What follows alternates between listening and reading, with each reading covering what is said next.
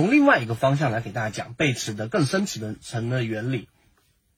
当一个标的，对吧？你前面买了，可能十块钱的时候你买进去了，然后当这个标的快速的下跌，跌到了九块钱，跌到了百分之十左右，然后又快速的修复上来，于是就在十块钱前后，可能九块八、九块七左右出现了一个涨停板，这个时候你有将近百分之八左右的利润，于是这个涨停板之后，你肯定不会离场，大概率你不会离场，那封死涨停嘛。第二天、第三天、第四天出现了我们说一个很窄的振幅的一个平台，这个平台实际上在小级别上已经形成了一个中枢。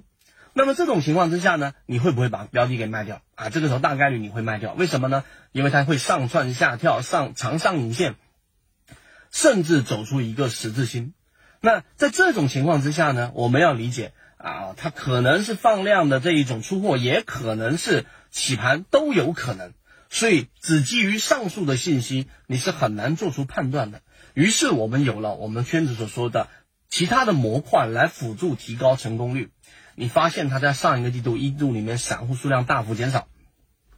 你发现这个涨停板之前已经有过一个涨停板，并且构筑了一个窄幅的平台，让前面所有的短线交易者都获利。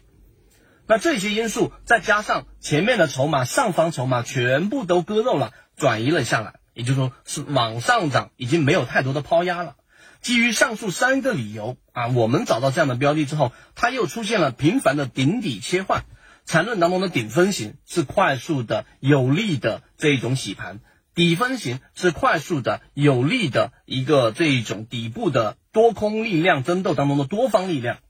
当它频繁的出现的时候，出现一次到两次的顶底切换，又是在短周期的时候，那它去我们所说洗盘的定义就会更加的清晰，或者说更大概率，它就是在让所有前面短线呢都交出筹码。那我们的判断就是它的洗盘加上涨停基因，它大概率能够。最近很多喜马拉雅的股友说怎么找不到了？我们现在用的是 SD 八幺八幺二。欢迎加。